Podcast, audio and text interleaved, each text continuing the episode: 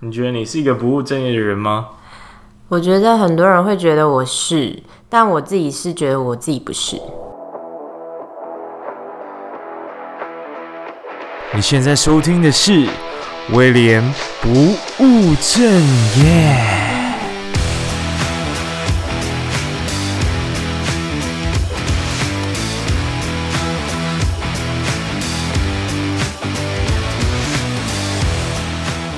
Hello，大家好，欢迎回到威廉不务正业。那今天呢，其实，在录这一段的之前，我刚从台南回来，我去参加了盐水风炮。那盐水风炮大家应该知道，都是很厉害的活动。然后我在那边呃，体会到了蛮恐怖的，因为那个炮声真的很大。它不只是画面上看起来非常惊人，我应该会 po 在 IG 跟 Facebook 上。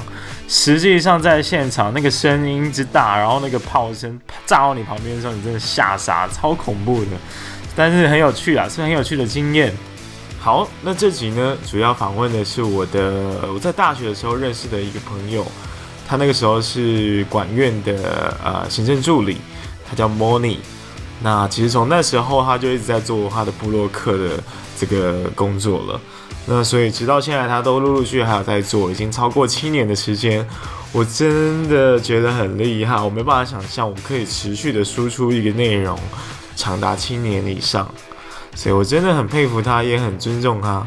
那这几年内容，除了他会分享他自己到底是怎么从大学生，呃，一路边写美食边记录，慢慢踏上部落客之路之外呢，也会跟各位分享，到底他是怎么样写出一篇又一篇满足市场需求的文章。然后还有我觉得很厉害的点是，他懂得怎么样去帮客户去做分析，让客户可以被说服，把这个案子给交给他。那我们有讨论比较严肃的议题，像是现在 IG 啊，然后 YouTuber 那么多，那布洛克存在的价值跟意义到底在哪里？好，那接下来就是我们准备访问的时间，我们开始吧。那今天呢，是一个过年前小除夕的概念，嗯、小年夜，小小年夜，对，哎、欸，是小年夜还是小？算小年夜，算小年夜，今天就大家都放假，然后大家都放假嘛，就想说录个音，嗯、然后刚好你也在高雄，就顺便来。对啊。好，我们是怎么认识的呢？我们在。哦，那时候说来话长哎，嗯，然后讲长话短说啊，学校啊，对，因为我其实就是想要去修气管系的课，嗯，然后就哎、欸，我不知道怎么认识你的，我就是在气管系工作啊，对，你在气管系工作，但是我怎么认识你的？你当我，我是去帮忙摄影，就是我要找工读生来摄影，嗯，然后你就是我其中一个。小帮手，那后来怎么会认识？认识很奇妙。就是因为我们好像有一起去拍摄，就是那个活动，然后我可能就问了一些你摄影的东西哦，然后你就跟我讲说，哎、欸，你可能想要拍一些人像什么的，哦，后来有找你拍，对，然后我就觉得说，哎、欸。我刚好也觉得说，就是可以找别人帮我拍这样子，嗯、哼哼哼那反正就我们就有机会可以做这样合作，嗯、哼哼哼所以就后续就有聊了不少天这样子。哦，嗯、还一起出去玩，哈，蛮特别的。对没想到我们是这样认识的，但就反正多年来都有在联络了，这样也是蛮久的。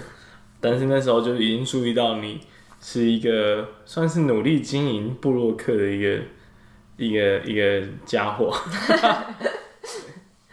对，就是你你做早那时候就开始做吗？做其实那时候就已经做啊，我大学就在做。我大学大概大三的时候，因为其实呃大三那时候才开始比较有稳定写文章，嗯，嗯，但是在那之前可能就是哎、欸、想到才写，想到才写这样。因为其实会开始做这件事情，是因为当初很多。朋友就是我住宿舍嘛，然后宿舍大概五个人都会就是想要一起去吃饭啊、嗯、等等，然后就会大家开始问说，哎、嗯欸，要去哪里吃饭？然后光是问这个问题，大概就要十五分钟在想说要去哪里吃饭，我就觉得很浪费时间，所以我那时候就写了非常多我自己常常看到的一些餐厅，或者是我想去的点，就是我都会写在笔记本里面。当当初我的餐厅的名单全部都写在那些本子里，然后只要朋友问我说：“哎、欸，可能我家具要去哪里吃啊？”然后我就会问他说：“那你想要的价位大概落在哪？”因为学生其实蛮在意就是价钱，嗯，还有就是聚餐的点这样子。嗯对，所以我那时候就是会依照这个部分去帮他们去做一些筛选，然后丢一些名单给他们这样。嗯、哼哼对，然后因为因为会有一些反馈，可能我就是提供了不错的餐厅给他们，那然后他们就会觉得很开心，就回来就会跟我说，哎，那间餐厅不错哎，然后他就说你怎么知道的？嗯，我就说我没去吃过啊，我只是 觉得不错，然后我就把它列出来这样子。嗯、对，然后。当然，我觉得这个美食的养成其实跟我们家以前的饮食习惯是很有关系，因为我们家其实没有什么在家里吃饭，对，就是我爸很喜欢吃餐馆，然后。嗯、呃，只要假日或者是我们生日啊，还有平日，就是一到五这种时间，嗯、我们都是吃外面的。哦，对，就是要么就是外送回来，要么就是去外外面吃，就是有时间的话。所以我我自己是很常在吃外面食物的。嗯，对，所以那时候就会对于美食会有一点敏感度。我后来才发现说，哎、欸，原来是因为这样子才会对那个好吃的食物有一点概念，这样，对，然后，然后可能朋友就是。会问我一些食物的差异，因为他们可能吃不出来，他们就会问我说：“你觉得这间餐厅跟那间餐厅的汉堡有什么差别？”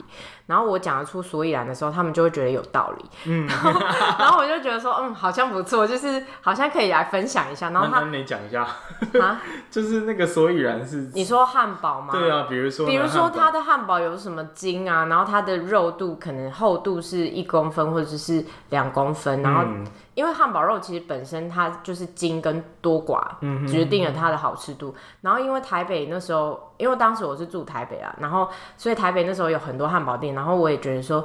就是我那时候很惊讶，说汉堡为什么可以卖到三百块？嗯，就是当初我们学生可能一百五就已经差不多了，但是你吃到三百块的汉堡，你一定要知道说它为什么有三百块的价值，所以就会想要知道说它到底加了什么东西。那因为它可能就是加了培培根、番茄、番。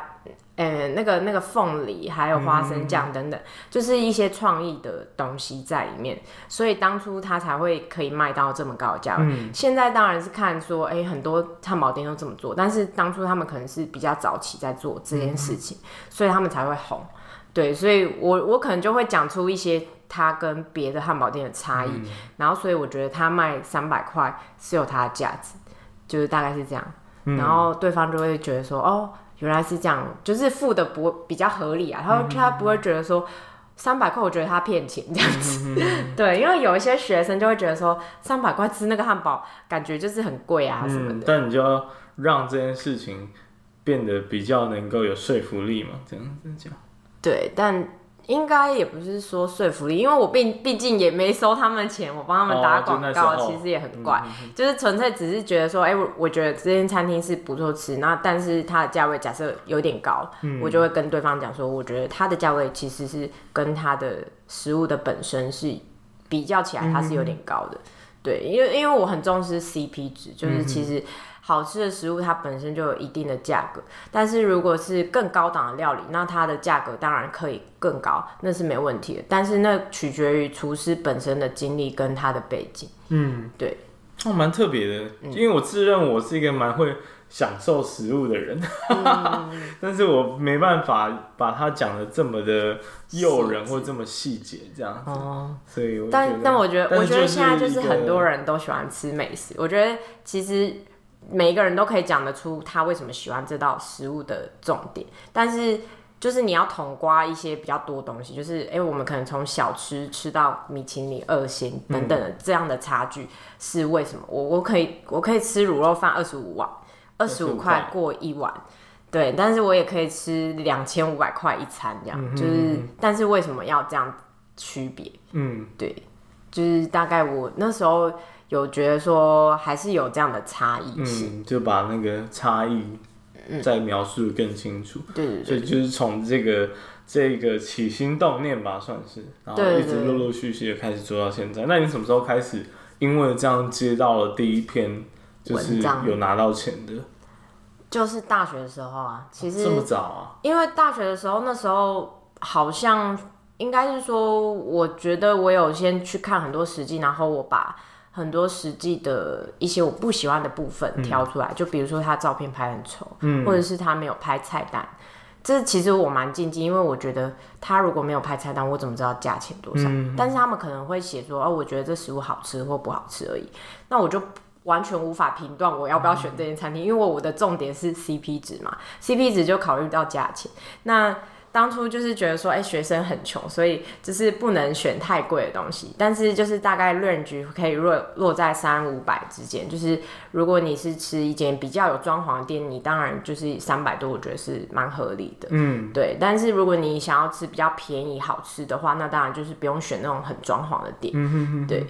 那所以那时候我就是有列出一些吃装潢的店跟 不吃装潢的店。哇塞，那你分得很清楚哎。对，所以你在写一篇文章的时候，其实你会去注意有一些标准一定要注呈现出来的东西，像你刚刚讲菜单，然后还有它的照片一定要好看，还有什么其他的东西是需要注意的？食物本身我自己是都吃，所以我觉得。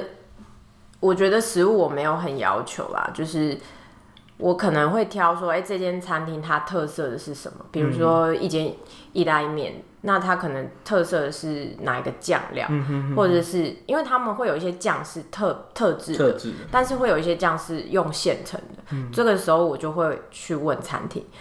假设他是新开的店，通常员工会不知道，但是他如果是开一阵子，他一定就是知道说他自己是用什么酱做出来。嗯、哼哼。那我就会想要吃这间店比较特别的，对，因为其实这个很重要，因为我我我觉得意大利面本身是一个很比较简单的东西，那它如果连酱都不是自己做的话，那其实我就可以买那种微波食品就好了，对。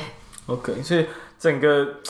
在变成布洛克的这一个蛮顺其自然的，其实我感觉也符合你的天性跟你过去的背景，嗯，就是关于对美食的挑剔啊，然后跟朋友分享这件事情，所以你一直做到现在，陆续也做了很久，其实真的很久哎，很不容易，我没办法想象我这个节目可以做那么久，到现在吗？对，对，哎、欸，我觉得我有想过一件事，就是因为我这个人有时候蛮容易放弃。一些事情的，就是、嗯、其实我在去年我有尝试过做业务嘛，就是那时候认识你的时候，我有做金融的业务，嗯、但是我发现我并不是不想做业务，但是我觉得我没有到那么适合做业务，就是可能它中间给我的挫折还蛮大的。对，虽然我没有放弃这件事情，但是我知道我自己并不是一个非常适合做业务的人。嗯、对，所以，所以我觉得就是在中间，我其实有尝试过一些不同的工作性质。对，但是中间我完全没有放弃的，就是可能做写文章啊，吃美食，非常难，持之以恒非常难。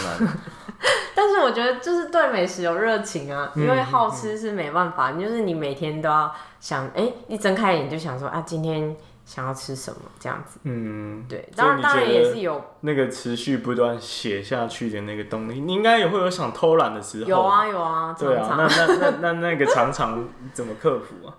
就是发懒个一天两天的时候，我就会知道说，嗯，就是就是突然想，哦，怎么克服哦？其实我觉得应该是。嗯因为我身边有很多一起写的人，哦，像是就是同同号啊，但是也许我们可能只是网友，嗯，就可能没见过面，但是你看到他产出什么样的品质的时候，你就会觉得说，啊，对哦，这个主题还没写过，就是会有一另一个动念，就是觉得说啊，应该要赶快写了。我我、嗯、会被激发。我们可以再更深入讨论这件事情，因为我最近也蛮有这种类似的感觉，虽然。整个这个我们现在在做的这个录音这个动作，其实还蛮呃蛮晚期才出来的，所以可能还没有那么激烈的竞争。哦、可是我已经感受到那种同同样都是做 podcast 节目，然后他出我还没出，或者是他排名比较前面，然后我流量比较低，我就会很在意这样。那你应该会啊，一定会啊。我初期超在意，因为我。呃，早期其实我很容易得到那种，因为我当当初是从无名小站开始写起，然后无名小站跟现在的匹克邦都有就是一个机制是什么，类似本日热门啊，或者是精选文章。哦嗯、其实我只要被选到那个首页，或者是呃，就是当日的那个流量爆的时候，我就会超开心，因为那个就是有点像你得奖的概念。对对，对，其实。所以所以呃，那时候我就会希望就是产出一些有机会得奖的东西，因为你会知道说是什么性质会比较容易得奖，你得过你就知道。那比如说呢？嗯，通常照片美是一定的，但是那间店本身的话题性也很重要哦，就是本身也要够吸引人。对对对，然后新开幕是重点嘛，那再来就是它有什么特别的，是别人没做过的，嗯，比如说什么火山爆发披萨啊之类的，哦，就是类似这种，就是你觉得很特别，然后没人做过的，那它就可能会是很抢版面的东西。嗯，对。那你有想过？怎么去创造这样的食物嘛？因为我其实有想过这件事，因为我发现，因为像 IG 红嘛，所以大家越来越重视视觉化的食物，不管它好不好吃，但是它只要能够拿来被打卡就好了。像什么黑糖那种，有没有？对，黑糖鲜奶，大家就把它弄的那个整个杯面都是颜色，这样，对啊，对啊，越来越像这样子的。那你有没有想过去开一个这样的餐厅？因为你已经知道诀窍了嘛。开一个，我说真的，我曾经真的。一直都有想过，嗯，但是但是大概在去年的时候，其实我朋友有打算要开一间店，然后那时候他其实也有跟我讲说他想要跟我合作，就是我我当初就说我想开嘛，嗯，然后但是我的重点是我希望这间店的主轴不是我，就是我可以当参与者，但是我并不想要当全盘操作的人。因为我知道，实际上 run 起来，这是一个完全没有生活的一条路。哦，真的。对，就是因为我自己喜欢品尝美食，是因为我觉得我有多的时间。嗯。但是如果你开了一间店，你绝对不会有时间去品尝美食。嗯。对，你就是随时随地都在想说，我要怎么研发新菜色，我要怎么让客人更喜欢我的餐点。大概就是这些内容会是你每一天要想的，还有就是负担资金的。部分，嗯嗯、其实那些压力都是我个人觉得我短期内可能无法承受的。嗯、但是如果我今天有余力去开一间店的话，我一定会希望说，我投资的这笔钱可能是我比较没有在意的一笔资金。嗯、但是我会觉得说，那是我的店，就这样而已。嗯、就时间运作还是有很多需要考虑的事情嘛。对啊。可基本上我刚刚讲那个，不知道有没有它的道理啦。所以可能要延伸一个问题，就是说。呃，你觉得现在的美食，如果它要爆红，它有什么标准的条件？其实我并不会很追求爆红，就是爆红可以用在我们这种网络业者上面，没错。但是如果是一间店上面，我个人是觉得不是很妥当。为什么？因为其实如果它是一间新开的店，或者是它营业到一半的店，嗯、就是他们爆红的话，其实会产生。很大的问题是，客人来的时候他点不到他要的东西，然后时间长的话，他就会引发就是怒火，嗯、然后就会在网络上评论非常差。那这时候你就算是爆红，你的评论都不会是好的。那其实会让其他新客人就是却步，就会觉得说，哎、欸，我是不是要去试试看这间店？但是他的评论都很差，那我到底还要不要去吃？嗯、其实就会影响到这个店的生意，而且其实也有很多店是因为爆红而收掉的，就是一时之间他无法应付这么多客人客人的量，嗯，那他就会收掉，因为他们。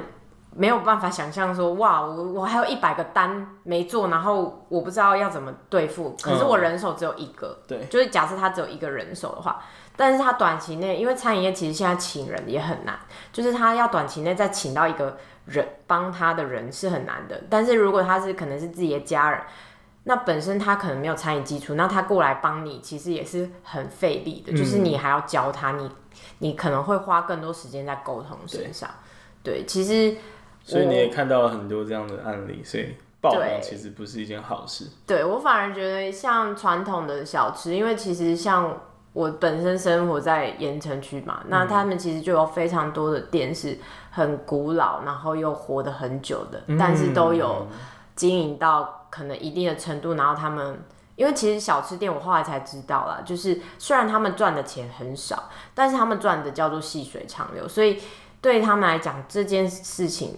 其实都足够让他们温饱，就是可以赚到一笔他们觉得不错的钱。嗯、他们其实都可以退休，只是他们觉得说，哎、欸，做做这件事情就是他们不太会，因为其实我觉得当老板本身，他们就是很喜欢做事，就是他们不会想停下来。职人精神。对，这就是他们的一个特点。对，嗯，你怎么看待就是这种行销跟产品本身的关系？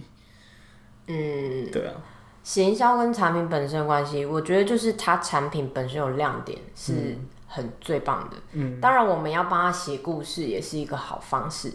因为最近我就有发现几个不是美食产业的东西，就是一些产品啦。那我发现他们有用一些故事的方式在行销，那我觉得好处是在于说，因为我本身是会看文字的人，所以你一定会去研究说，哎、欸，它到底是怎么样铺成这个梗出来的？但是它可能产品也没有说这么的厉害，就是我指的是说，你吃下去你就是惊为天人，但是可能是好吃的，就是好吃的，但是它就是铺成了一个故事下去，你就会觉得说这东西很有价值。对，可能一个蛋糕可能。本来三百块，他可能就卖到八百块，对，就因为这样，就因为那个故事。可是我觉得这本身也是一个很重要的观点，就是因为我自己也是会被行销的那一种人，就是我我可以为了这个东西我去买它的价值，对，因为我我会觉得说，就是它有触动到我的某一块，我就会觉得这个价值是可以。嗯嗯嗯。那所以你会觉得，嗯，讲到价值这件事情哦。就是因为我其实，在事前有跟一些人，呃，宣传说，我今天要访问一个布洛克，他已经做了很久。那其实布洛克这个行业大家都还蛮好奇的，所以也提出了蛮多的问题。所以刚刚讲到价值，我就想到有其中一个问题是在问说，那如果今天，呃，真的有一个商业合作的机会，它其实，嗯，可能本身那个产品的价值没有那么高，那你会愿意因为金钱的因素，哦 选择去帮他，就是去包装他的东西吗？我会先看那个产品是不是我喜欢的，嗯，因为如果我没有这么大的兴趣，然后可能为了钱去，好，那可能就是为了钱的话，可能就是我当时很缺钱。但是如果不是因为我喜欢那个产品的话，我可能觉得会很难写。嗯，那很难写的话，价格当然就会出比较高，就很简单啊，因为我觉得那是会花更多时间，我们是用时间在计价的嘛，所以所以一定会觉得说我就是出更高的价位，看他要不要接受。如果他不愿意的话，那我们就不用合作。就是听起来是一个很消极的做法。对，因为因为我就不想接嘛，简单来说，其实就是这样。钱拉高去打退他的念头。对，其实我觉得那是定位的问题，因为有些人是可以什么都接，但是有些人就是像我自己的定位是我我我接的呃那个叫什么领域也是算广的啦。嗯。对，然后我我也没有说我只接美食，因为我其实还有接一些旅游啊等等，就是一些产品的东西。对，但是。我觉得就是要区分一下，就是自己喜欢的东西还是比较重要啦。嗯，对，嗯嗯。嗯，但是你基本上还是选择自己偏喜欢的东西，嗯、那不喜欢的东西就尽量不接。嗯，那如果呃很不幸的，比如说今天要有一个餐厅找你去合作，你也喜欢这个产品，嗯，但它没有那么好吃，它可能七十分，但是他说你可以帮我写一百分吗？这个。第一个是你会不会做，嗯、第二个是你怎么做到让七十分的东西变成一百分？现在的部分啊，我我觉得以前我是可以做到，就是我吃完是跟他讲说我没有办法帮他写这个文章，那我可以告诉他说为什么？这这个意思是你就是打枪他的概念？对，我打枪，哇塞！就是我就有跟他说我可能没有办法写这个文章，但是。呃，就是我，我有问他说，那我支付这个餐费等等，当然店家是不愿意让我支付啊，他他可能会觉得说，因为他是请我来吃的嘛，嗯嗯嗯。对，那如果我不愿意接受，那他可能也会，我觉得好一点的店家是可以接受虚心请教的，他就会问说，那是什么部分他比较我比较不能接受的这样子，那我就会告诉他说什么原因，那。讲完了之后，他们就回去改进，大概是这样啦。嗯嗯，就是有有的案例是有这样子的。那如果是没有到那么好吃的话，其实通常店店家基本上是让我们 KOL 自己发挥，自己觉得好吃跟不好吃。嗯嗯，其实他没有他没有要求说你吃完就是一定要写很好吃。嗯嗯。他说就是依照你本身的想法去写就可以。嗯，对，所以我觉得店家在这方面的要求性是没有这么高的。就是哦，我蛮好奇的，就是因为通常我花钱就是要写好东西嘛。对，就是要写个我好啊，不然怎么花钱写写不好啊？之前是有遇过几个，就是我写完了，然后对方不满意的，真的有遇到。哦、那我那时候有有讲到，就是说，嗯，如果是这样的话，我们就就不用支付这笔费用也是没关系。就是如果你们觉得我写的不够好，那就是我这篇文章也不刊登，然后费用也不用给我这样子，所以就自己吞下来。对对对，就是就是我我也有讲到这样，但是对方可能就是最后就是说，呃，那没关系，就是他愿意就是让我入出，但是但是可能就是费用的部分就不用，就是我也不用支付，他也不用支付，就这样子，这是一个啦。然后也有一些就是他们愿意支付给我，但是可能最后就是要有。把一些部分修改掉，就是哦，就是还是会有一些对对对，就是可能是把一些他不喜欢的话语剪掉而已。嗯，对。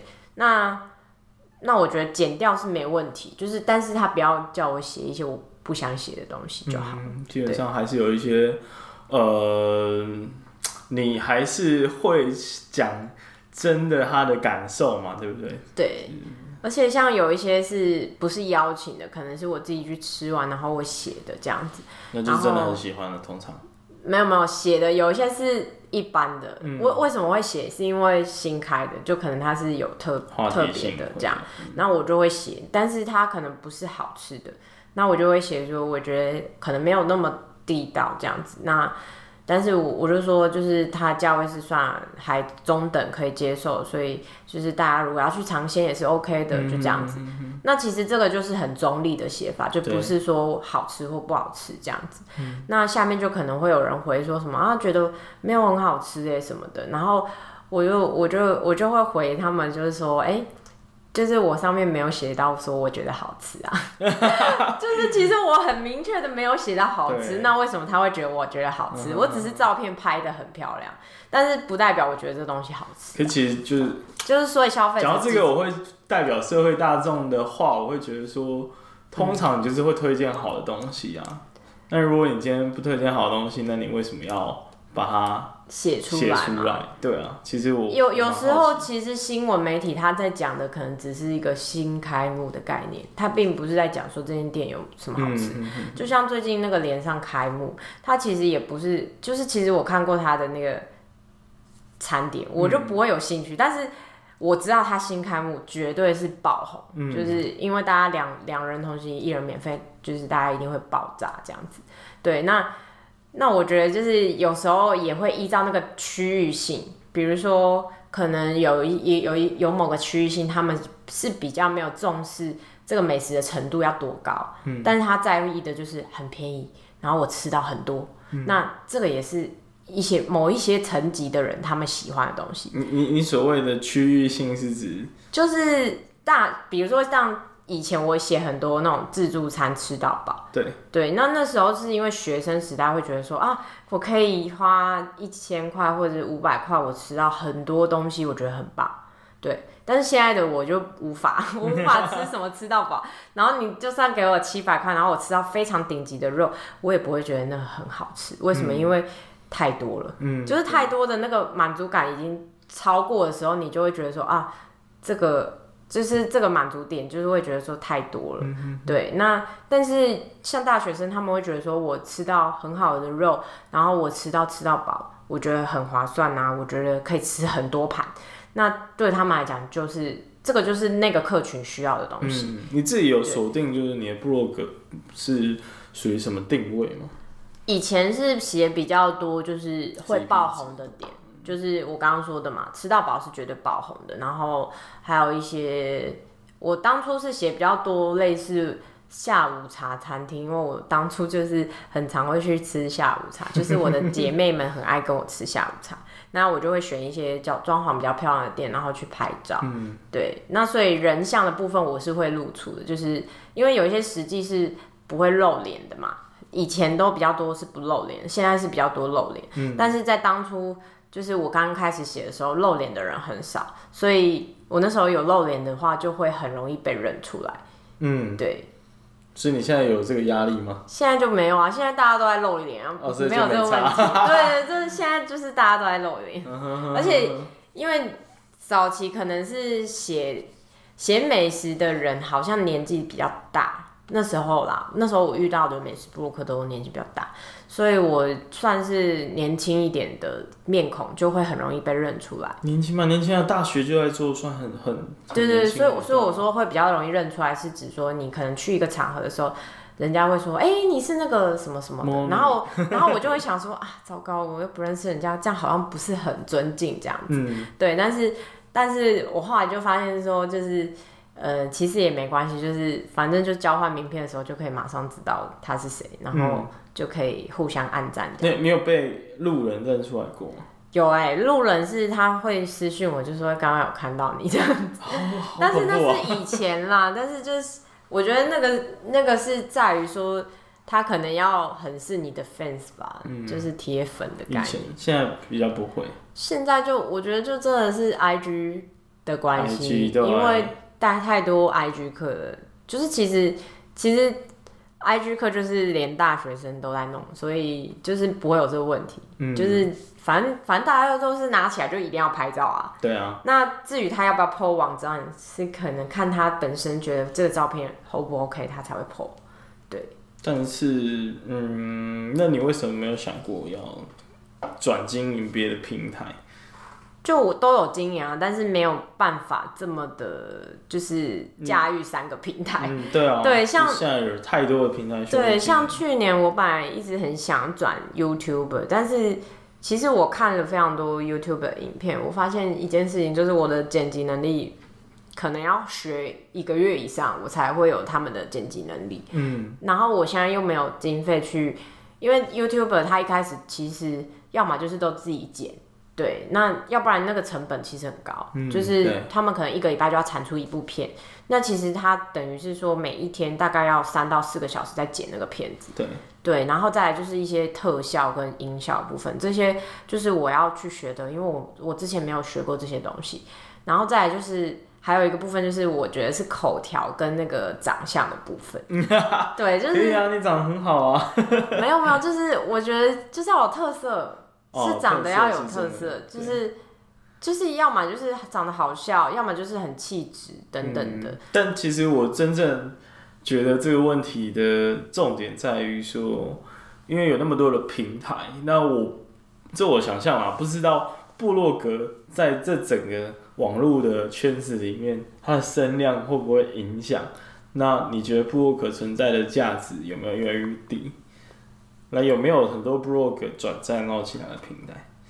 就这一连串的问题，其实就在描述说，blog 现在存在有的必要性到底？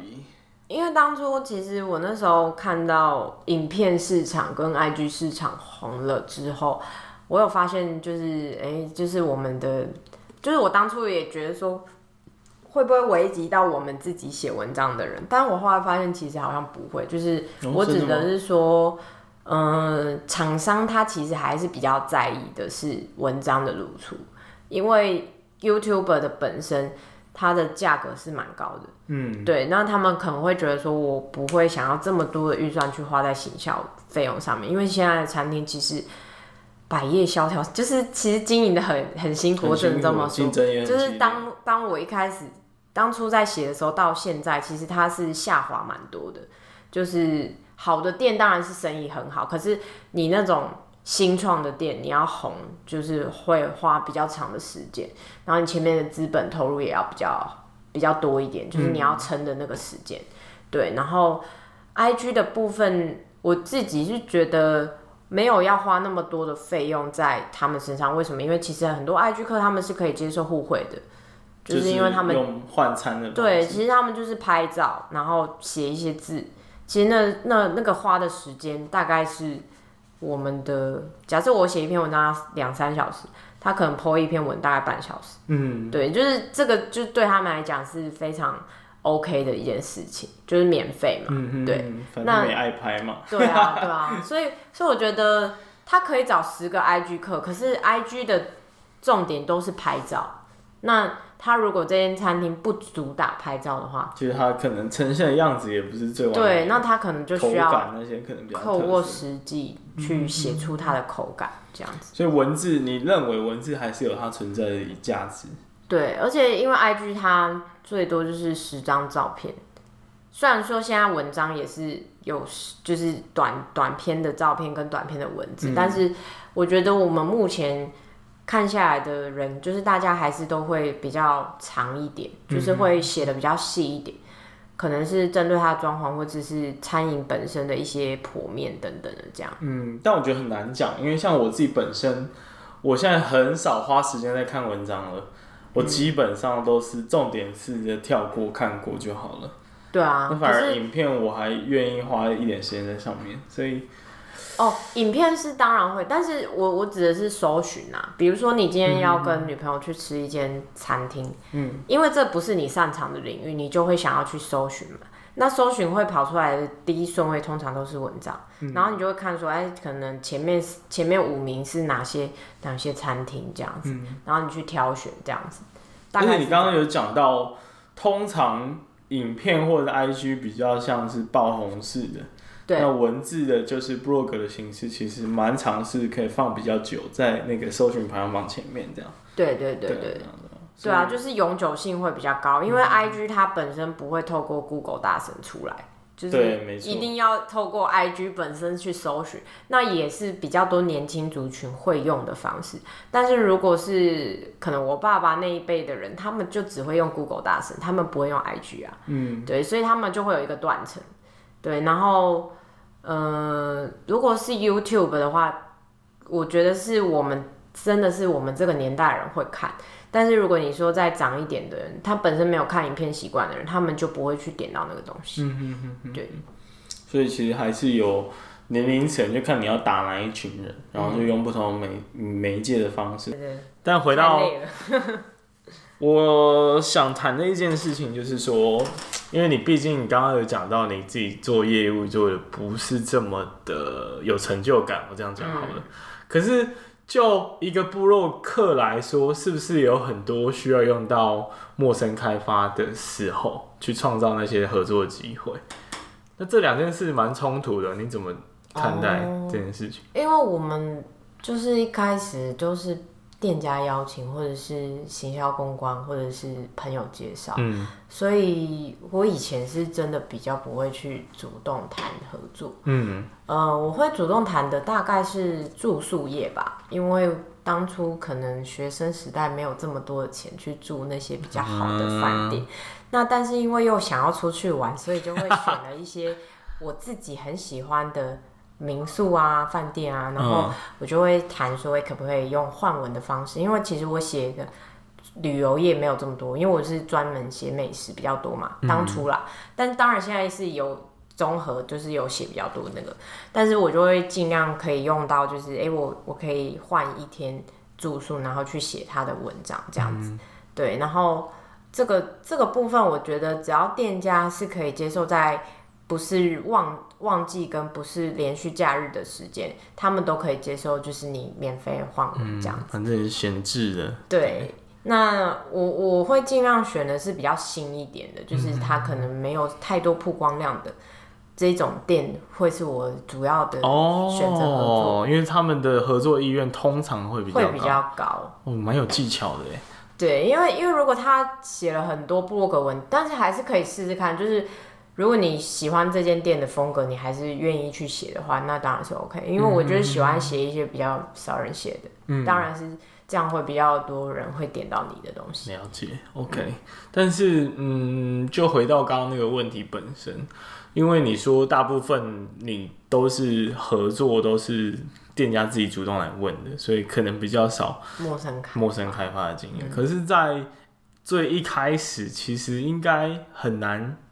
所以一开始有店家会主动来，对啊，没有就是自己花钱啊，花到一定的程度才发现有人会邀请你。哦，哦，所以你一开始就是花钱去吃，不是因为一开始不知道有合作这种东西啊，哦，当初只是觉得说我我写起来我当心情就是记日记的概念，那其实会写也是因为我朋友，呃，我朋友是写旅游的，然后他写了一年多，然后他就叫我说我可以写美食，嗯，对，因为他觉得就是我找餐厅的那个程度可能比他们好一点，这样，那、他就觉得说我可以。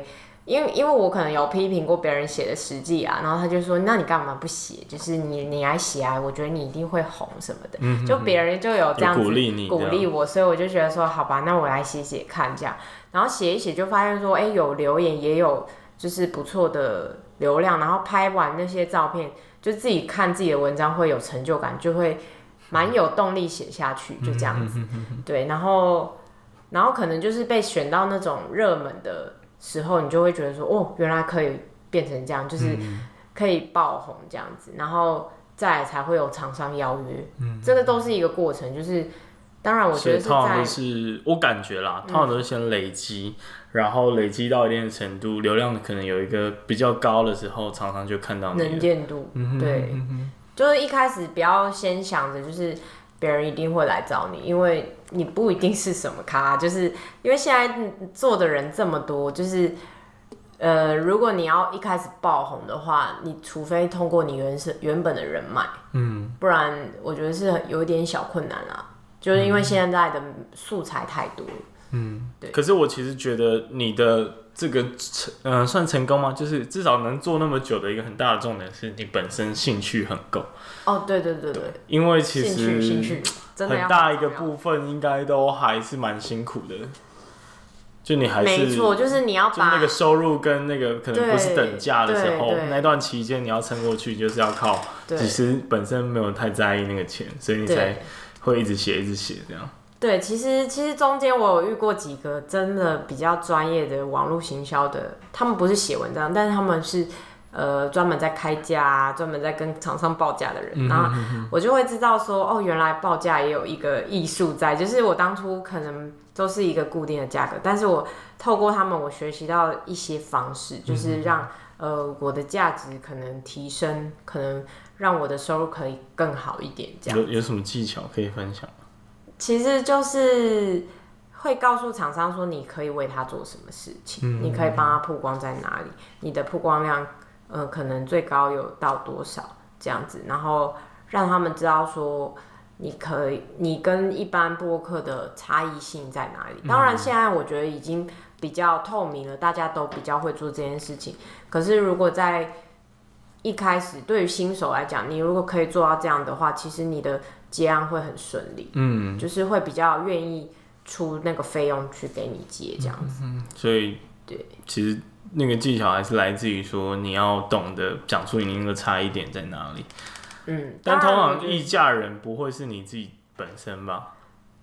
嗯，目前经自己做的话，当然是议价人是自己，但是我当初是有请一个。朋友是帮我做议价的啦，哦，对，也是经纪的概念，经纪人。对，但是他们就是比较会议价的人啊，嗯、他们也不是，对，就是。那我很好奇，就是有没有类似经纪公司的角色在做中间的媒合？应该也是有很多吧，我猜。经纪公司的比较多是 YouTuber，是哦、喔。嗯，但我的意思是那种专门行销，就是一方面他们也帮商家去找他们的布洛克，嗯、一方面也帮布洛克找机会、找钱。有啊，可是大部分都是把部落客当免费资源，然后他们赚取中间的利益。哦，听起来有点邪恶哎。很邪恶啊！行销公关就这样干的。呃，其实蛮多的我只能这么说，就是呃，其实当初在两两三年前有一家，嗯。他完全就是全部都免费，而且他就我指的免费就是他都只让你吃免费的，然后但是他不给你任何钱。嗯、但我们后来才知道说他们跟店家收了多少钱。那哈后来才知道的时候，就是大家布洛克会慢慢的就不跟他合作。对啊。但是因为一开始是觉得说啊，他帮大家找案子，然后觉得可以吃免费的，新开的也不错，嗯、这样子。但是后来是知道说，原来他收的费用。其实还不少，所以我们就觉得说，哎，他既然没有分任何钱给我们，当然他最后有分可能五百吧，就是一组可能五百这种费用。嗯、但是我觉得，就是这就是他会最后灭亡的点啊，就是他大概也是经营一两年之后就差不多，现在就已经看不到他了。嗯嗯嗯，因为大家都已经认识到他背后的、那个。对，现在现在就是大部分的公关公司还是会给一给利益给部落客，但是中间他们赚的利差其实还是多的。嗯，对，因为这就是他们本身会谈业务的方式。嗯，我想谈一个蛮呃算严肃的问题嘛，就是布洛克的价值要怎么去定义？因为我们刚刚其实有聊到那个冰淇淋车事件了，哦，对，就是美国有一个冰淇淋车的老板，然后因为太多那种 IG 的小朋友跟他说，我可不可以吃免费的，嗯，然后帮你曝光，对啊，生气，然后就觉得说 再来我就涨你价，所以他就拒绝任何合作这样，所以这件事情就是反映到说，布洛克或者是我们这些我们讲业配这种东西曝光度的价值要怎么去定义？你们有一个标准吗？嗯，其实我觉得这个事件呢、有可能是那老板他本身对于就是社群的不友善度是比较高的，但是大部分的生意人都不太会有这个问题，就是为什么？因为他们会觉得说曝光量是好事，但是如果博客是透过这样方式，呃，去要求一些比较不合理的。产品交换，嗯，那对方当然可能会有生气的部分，嗯，对，但是我我是不知道为什么他会这么生气，可能是因为太多人在跟他要求。对，我在想，可能真的很多，对，每天都有很多人跟他要求，代表他也很红吧。所以我就很好奇那个价值怎么定义，因为太红了，店家其实也不需要曝光度，它本身就是一个流量来源，啊、反而你们可能会去蹭它的那个流量。对对对。对，所以这件事情很其实难去定义它。哎，我觉得那个是像我自己本身是因为我们比较久了，我就知道说，哎、欸，有名的店有时候你是沾它的光，嗯嗯，对。但是可能你在讲的应该是比较初期经营的人。他们并不清楚说我们今天是沾对方的光而红的，嗯，所以他们可能会自己定位说，哎、欸，我通常我看到有些部落客就是看得到他说，哎、欸，他一篇文章可能好几千块，嗯、他一篇文章几万块，所以我觉得说，哎、欸，我也有帮店家写一些小东西，我是不是可以换到免费产品这样子？嗯，他们可能会有这种简单的观念，对，但是如果他经营久一点，他就会知道说。呃，可能今天我们是因为这间店它比较红，所以我们才因此而红，所以你会感谢这个店，嗯，而不是感谢你自己帮他写什么，这样子，哦，那个，那个是定位点的差异，嗯，对，像像我有时候写新开幕的店会红，我其实都觉得是那个店的问题，就是都是它本身的素材让我觉得很好发挥，那我帮他写红，我自己也很开心，因为我觉得。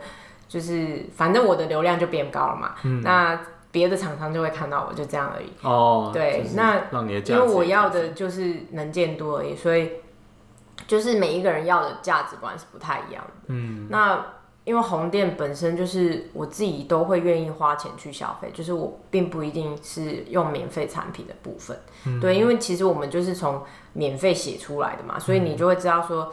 呃，免费这件事情对我们来讲是没什么差的，就是就就跟你花钱去吃餐厅一样，差不多。因为他假设他是什么一两百的东西，我觉得免费换文对我来讲根本没差，就是我就宁愿花那个钱。但是如果你说他可能是两三万的东西，那我可能就会觉得说我愿意去写看看合作性。假设我很想跟他合作的话，对，那其实当然是有价值上的定位的差异。嗯，对。那你有遇过，就是他觉得你的价值没那么高？有啊，他店家通常一定会愿意，就是他希望可以用比较低的预算请到你啦，嗯、因为他假设跟愿意跟你合作的话，对。但是如果你出的价格是他可能暂时无法负担的话，他当然还是会写说他们可能是小店啊，然后就是生意困难啊 等等的这样子。我会这样写就对。会，他们会，因为他们是。呃，可能是新开的嘛，通常是这样子，嗯、那他就会这样子写。但是这个就是你议价的能力了，嗯、哼就是你可能会告诉他说，那愿意用什么样的合作价，可以用第一次的一个费用去跟他们做合作。嗯、那但是你可以再告诉他详细一点，就是说我们的合作可以帮助到他什么，那他们的族群大概会是什么？就是你你一定要写到比较详细，是他们不太知道的东西，嗯、比如说然后他才会觉得说你比较专业。比如说假设好了，我们今天写一个冰淇淋店，就拿刚刚那个例子，可能会针对先他们在的区域性。他们假设像那间冰淇淋店在加州，那他可能就是在海边嘛。嗯，那这个族群就是看你自己本身的粉丝族群有没有在这个区域。嗯，那如果有可能你写过某个加州的餐厅，那你就可以拿出来说，哎、欸，我写过这间餐厅，然后我帮他们就是得到了多少的曝光量。那当然转换率其实就会用乘数去算啊。其实转换率我们不会直接讲，因为这种东西你很难说，很难定义。对，所以我们就会告诉他说曝光量大概是多少，那你的粉丝族群大概是什么？嗯，那如果你是这样的客群定位的话，其实。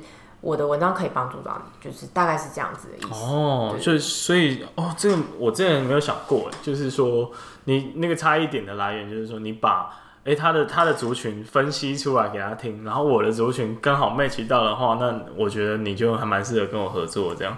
对，但是通常店家不会知道这么多，所以你跟他讲的时候，他会觉得说，哎、欸，你有一点专业。哎呦，那我愿意多花一点点钱。如果这个店家是愿意的话，那他当然就是会愿意多花一点点钱去跟你合作。嗯、但是如果他会觉得说，呃，你讲的内容他可能无法吸收的话，他可能就不会愿意花这笔钱。嗯、那可能这就是合作的价值观的差异啦。其实就蛮蛮市场性的啦，就是供需法则。对对对对，没错。他觉得你有价值，那他就愿意跟你试试看。嗯、那相对的，你也在用同样的标准去检视这个店家。对对啊。我我觉得这个问题也是蛮多人好奇的，因为毕竟我觉得布洛克或者是后来任何的媒介都会很竞争，因为大家都很崇尚自媒体这件事情嘛。对。所以你觉得你当初或者是你后来体会到要怎么脱颖而出？脱颖而出，其实我觉得很像艺人的感觉，嗯，因为就是你会有一个爆点，然后红，然后。如果有人发现你，如果他喜欢你的东西，他就会成为你的粉丝。嗯，就是这样。可能不论是呃长相，我觉得会是一个部分，因为有一些美食布洛克，他们可能也长得还不错，这样子。嗯、对，然后另一个可能是他的照片风格会吸引你。嗯，因为我现在是比较重，就是照片品质，就是我我虽然没有这么高深的那个叫做什么设备。但是我就会喜欢看一些照片比较漂亮的文章，嗯，然后来看他们的东西这样子，然后或者是看他怎么拍这间店等等的这样。那文字的内容，因为我觉得现在就是比较多是图像啦，嗯，所以我的文字内容会只看一半。哦，对，因为你你的滑的速度你就是会很快，那你大概就是只能吸收到一半的。左右，然后而且其实很多内容是重复性的，就是因为其实写的东西都差不多，就是你会写出啊这个口感什么，然后就是大家会写的很像，那你就会觉得说，哎，可能除非你是看到一些作家的文章，那个写法会完全不同。因为所以，我才会去 follow 一些就是类似比较偏出书的作家，嗯、就是写美食专栏的作家，就看他们的写法。对，可是其实那他们那个都非常有自己的风格，嗯、你也不可能抄袭他的风格，但是你可以依照他的观点去看这间店，就是哎，你可能会对这间店有别的想法等等的这样子。也就是说，试图去写出一些不一样的内容出来。对，这是会比较难一点的，因为现在的。呃，社群的内容实在是太多了。对啊。那你要怎么样脱颖而出？我觉得就是你要多去吸收不同产业的东西。嗯。你可以把它拿来写在这边，就会变得很特别。哦。就是这样子。哦，就是跨界。如果你是专精在美食，那你可以去吸收一些可能，因为像我最近是接触比较多理财，嗯，所以我会希望说，哎，我可能用一些。创业家的精神在这间店里面，嗯、那我可能探讨的是老板他创立这间店的一些故事，或者是我可能写一些他中间有什么样的企业管理的精神。嗯，当然是不是每个老板都有这个部分，嗯、但是如果他有的话，我们写出来会比较有特色，这样子。所以其实，在自媒体时代也是要讲究跨界就对了。对啊，我觉得跨界是很重要的，搞得很累、很辛苦的感觉。因为大家就是喜欢看很特别的东西。嗯，那这样子，我很好奇你的生活哎，因为我觉得像 YouTuber，就是我没办法想象，如果我当成 YouTuber，然后我一天到晚拿着相机在那边拍来拍去，然后这样我的生活应该是。超级被干扰，包括我的身边的朋友应该都超级干扰。真的，我我也觉得，因为我当初也有试图，就是拿 GoPro 在做一些录制，然后讲话，然后我就觉得说，嗯，就是到底要怎么样，就是我还是会在意旁人的眼光，嗯、哼哼然后然后也不敢太大啦啦的，就是做一些动作。但是我有发现，像是艾丽莎莎或者那种 YouTuber，就是比较大牌，他们就有讲说，他们其实在拍片的时候，就是。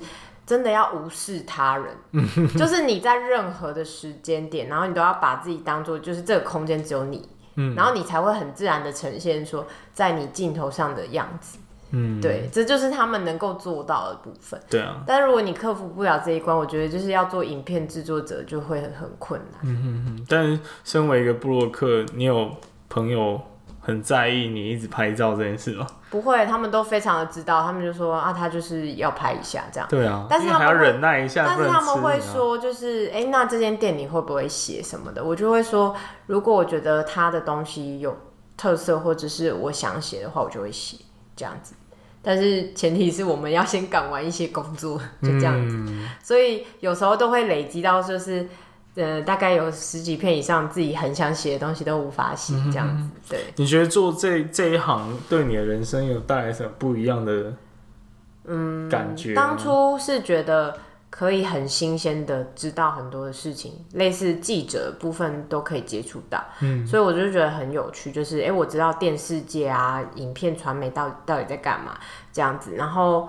相较之下，我就会觉得说，哎、欸，部落格好轻松啊，就是因为其实记者他一篇可能要一天可能要写，就是十就是五到七篇的一个新闻。对对，那对对于一天的压力来讲，我觉得是非常大的。那我们的话，可能一天只要产出一到两篇，就是一天产出一篇，其实已经有点难，很，很难。对，所以我就觉得说，我们相较于这些记者来讲，我们真的是很幸福。嗯，对。然后，然后我觉得很棒的是，我们就是可以接触到很多产业的前端，比如说这是一个品牌发表会，那我就会先接触到这件事情。对，然后就可以知道说，哎、欸，就是现在流行的东西是什么。嗯、就是如果你有比较 follow 很多领域的话，那你就会知道很多的东西。对，像像新开的店也是一样，这样。就是一些新的讯息，因为像我做这也是蛮有体会的，就是知道很多新的东西。新的东西。对对对对，像我以前也不会跟你聊那么多？对啊。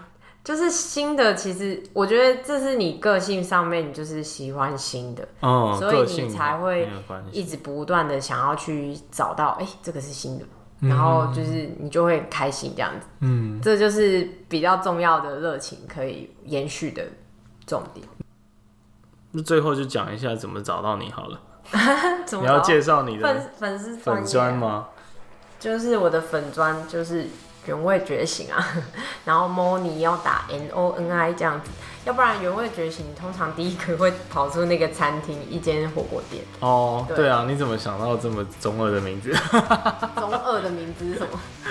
就是这个原味觉醒听起来，嗯、其实它是有点像是。其实为什么？哦，因为是因为我觉得美食的那个原味。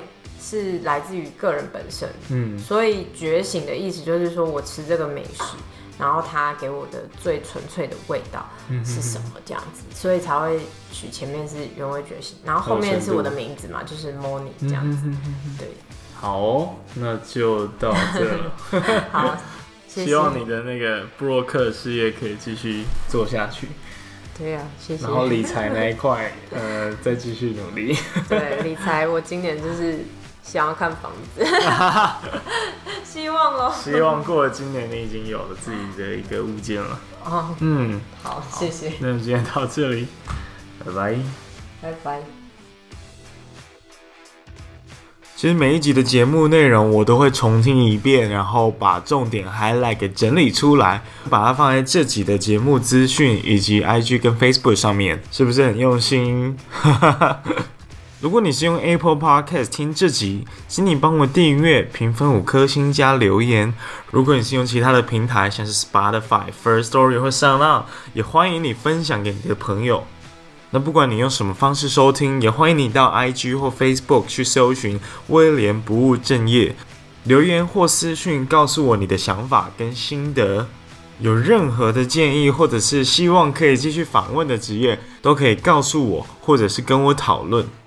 好的，那职业图书馆，让我们一起探索更多各行各业的工作生活。我们下周再见，拜拜。